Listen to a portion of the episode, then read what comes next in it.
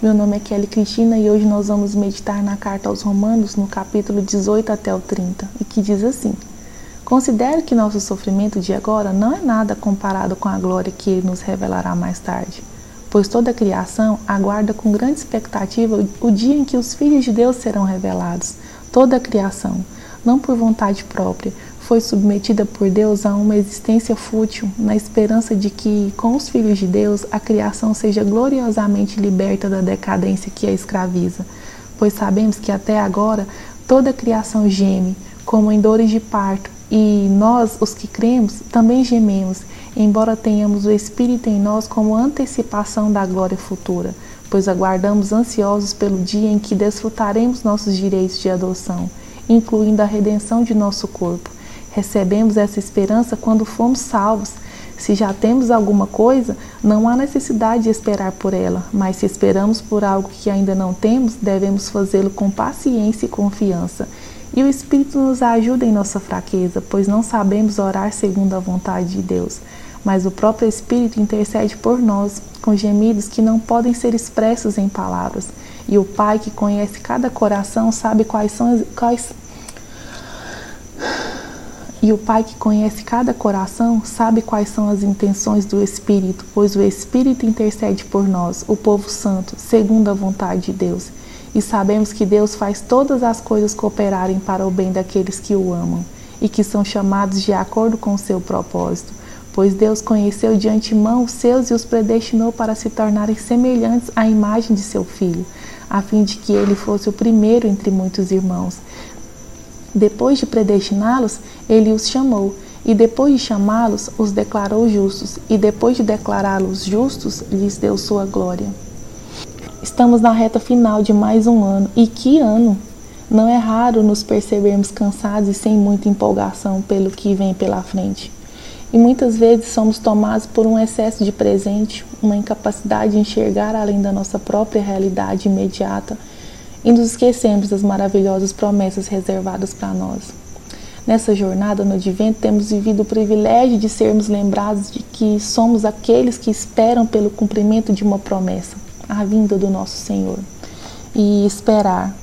Esperar por aquilo que não vemos, esperar pacientemente.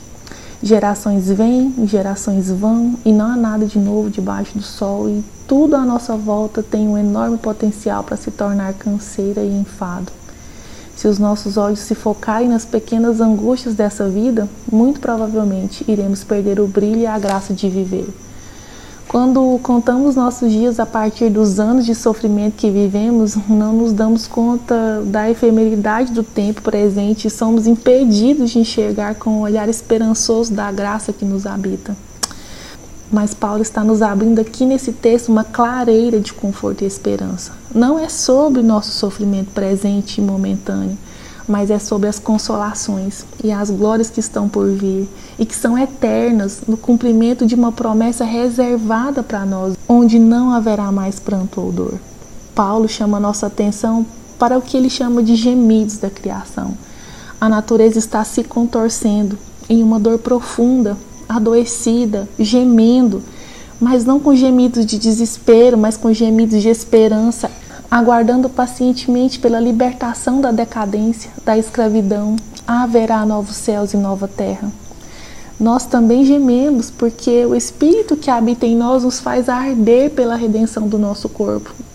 Nós habitamos ainda em um corpo limitado, ainda temos inclinação para o mal, ainda entristecemos o Espírito Santo, mas seremos redimidos com o corpo adornado, glorificado, não daquilo que os nossos olhos caídos podem ver, mas de toda a plenitude da glória de Deus. E diante disso só podemos esperar. Mas como esperar, rodeados pela ansiedade, pelo medo, pela vaidade, a soberba, as fraquezas, as dores, o pecado? Como? Paulo diz que o Espírito do Senhor nos ajuda em nossa fraqueza. Ele nos ajuda. Em nós, o próprio Deus, com gemidos inexprimíveis, não pela nossa vontade, mas pela vontade de Deus que é perfeita. Mesmo que uma circunstância adversa, má, dolorosa, venha sobre a nossa vida. Paulo está nos dizendo que Deus age sobre essas e sobre todas as outras coisas a nosso favor.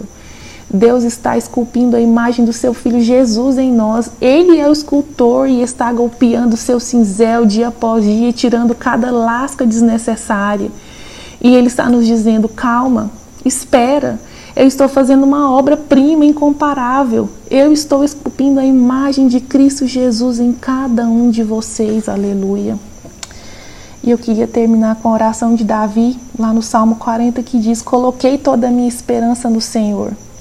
Ele se inclinou para mim e ouviu o meu grito de socorro. Ele me tirou de um poço de destruição, de um atoleiro de lama, pôs os meus pés sobre uma rocha e firmou-me num local seguro pôs um cântico novo na minha boca, um hino de louvor ao nosso Deus. Muitos verão isso e temerão e confiarão no Senhor. Aleluia.